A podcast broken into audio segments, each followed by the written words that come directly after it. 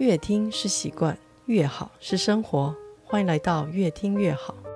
这几年身心修复的保健书籍总是高居书市排行榜，尤其是酸痛类别，几乎都快成了出版社的印钞机了。而酸痛对于多湿多雨的海岛台湾人来说，应该是很常见的毛病。每当天气一转阴，身体关节比气象主播还准确。许多人为了治疗酸痛，中西医各种方法都尝试。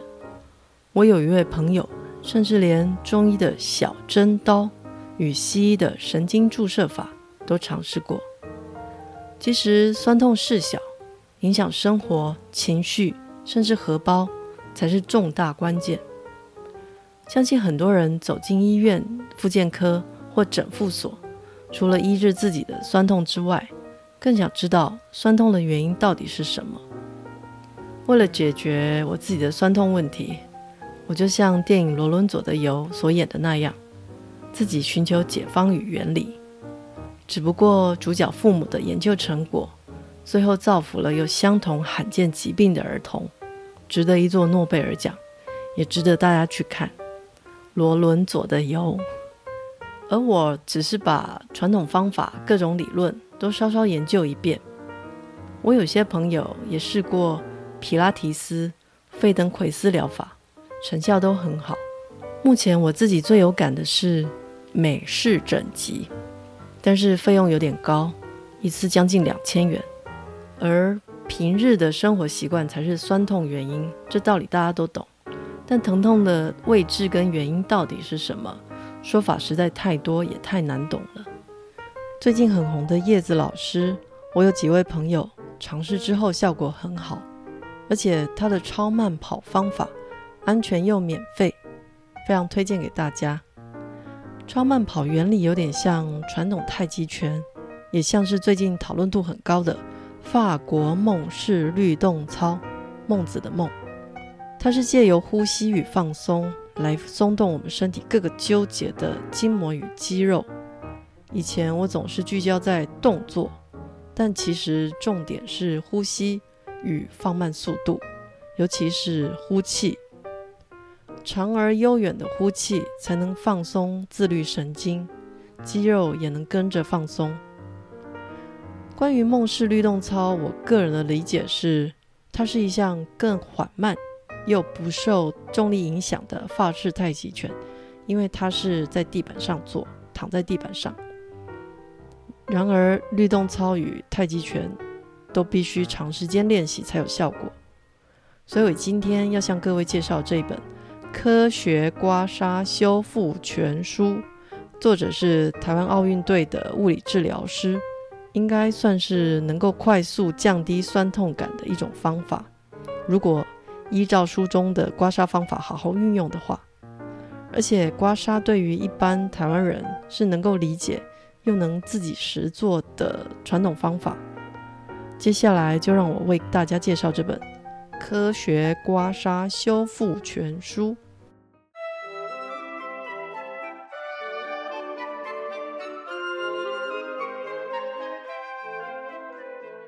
这本书的作者黄慧君，他是台大物理治疗师，也是台湾奥运的随队治疗师。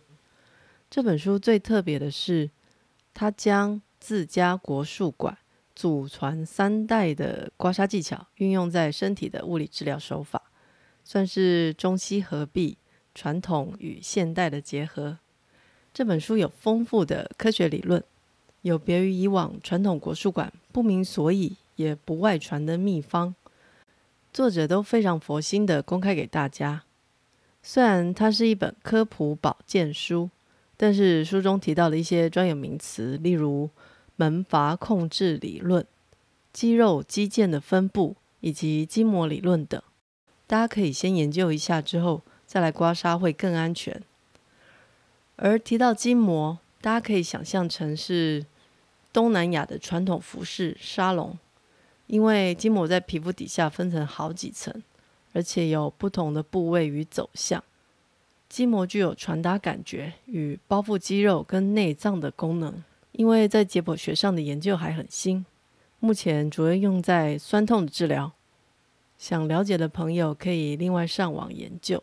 我简单补充一下关于筋膜的常识。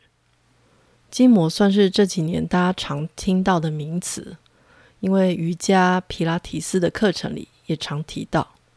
市面上的应用大多是以西医方法的保健为主，但是我是经由林两传中医师的推荐才深入研究的。林两传中医师是我中医师朋友口中的神医，各位如果有兴趣的话，可以上网 Google 双木林，斤两的两，传统的传。关于舒缓酸痛，林医师也出版了《身体的立体结构网络》。而筋膜理论，我想这或许会是中西结合的关键吧。但我倒是很希望这能够让我的酸痛舒缓。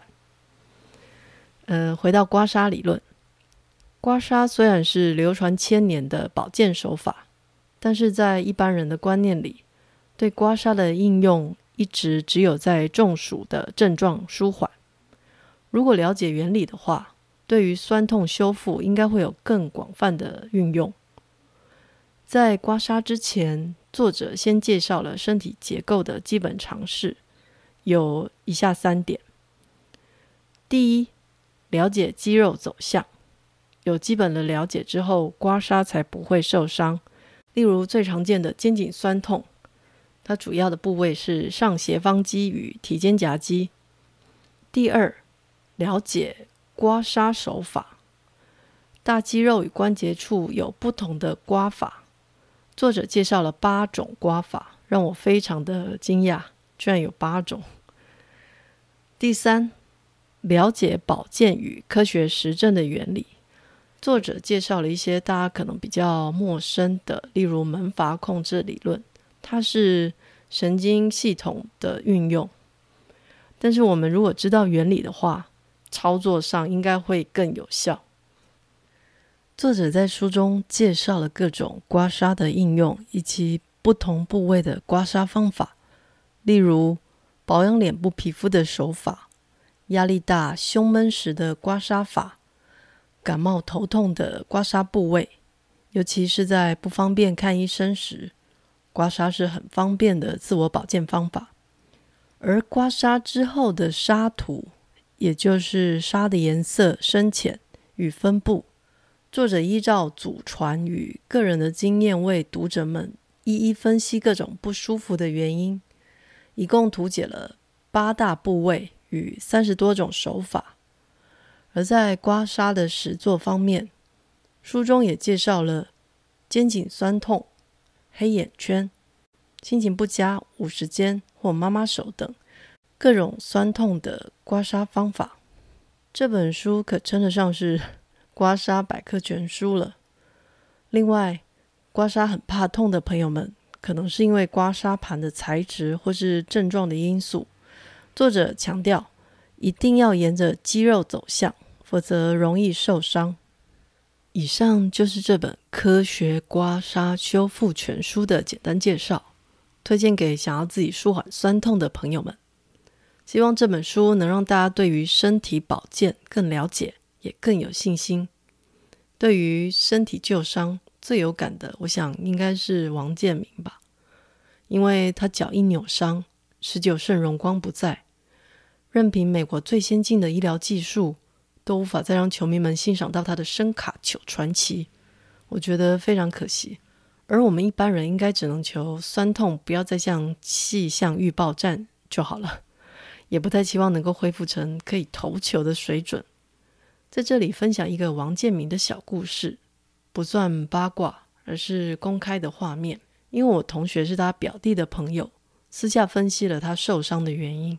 王建民在受伤之前去穿了耳洞，也许这影响了他的神经传导感受，因为耳朵上有很多神经末梢。不过这只是我个人的猜测。科学刮痧修复全书强调，刮痧可以促进血液循环，修复肌肉伤害。但我个人的推论是，除了肌肉与血液的因素之外，应该再加上筋膜水分的补充。而疼痛的原因，除了门阀控制理论之外，我在其他书籍上读到的是筋膜缺水。而且林两传中医师也经常在 FB 介绍筋膜理论。至于如何帮筋膜补水，有很多方法，刮痧是其中一种。有机会的话，我再向大家介绍我在其他书上读到的相关理论。最后，如果喜欢我们的节目，欢迎五星关注，并分享给身边的朋友，让大家一起越听越好。谢谢，我们下次再见，拜拜。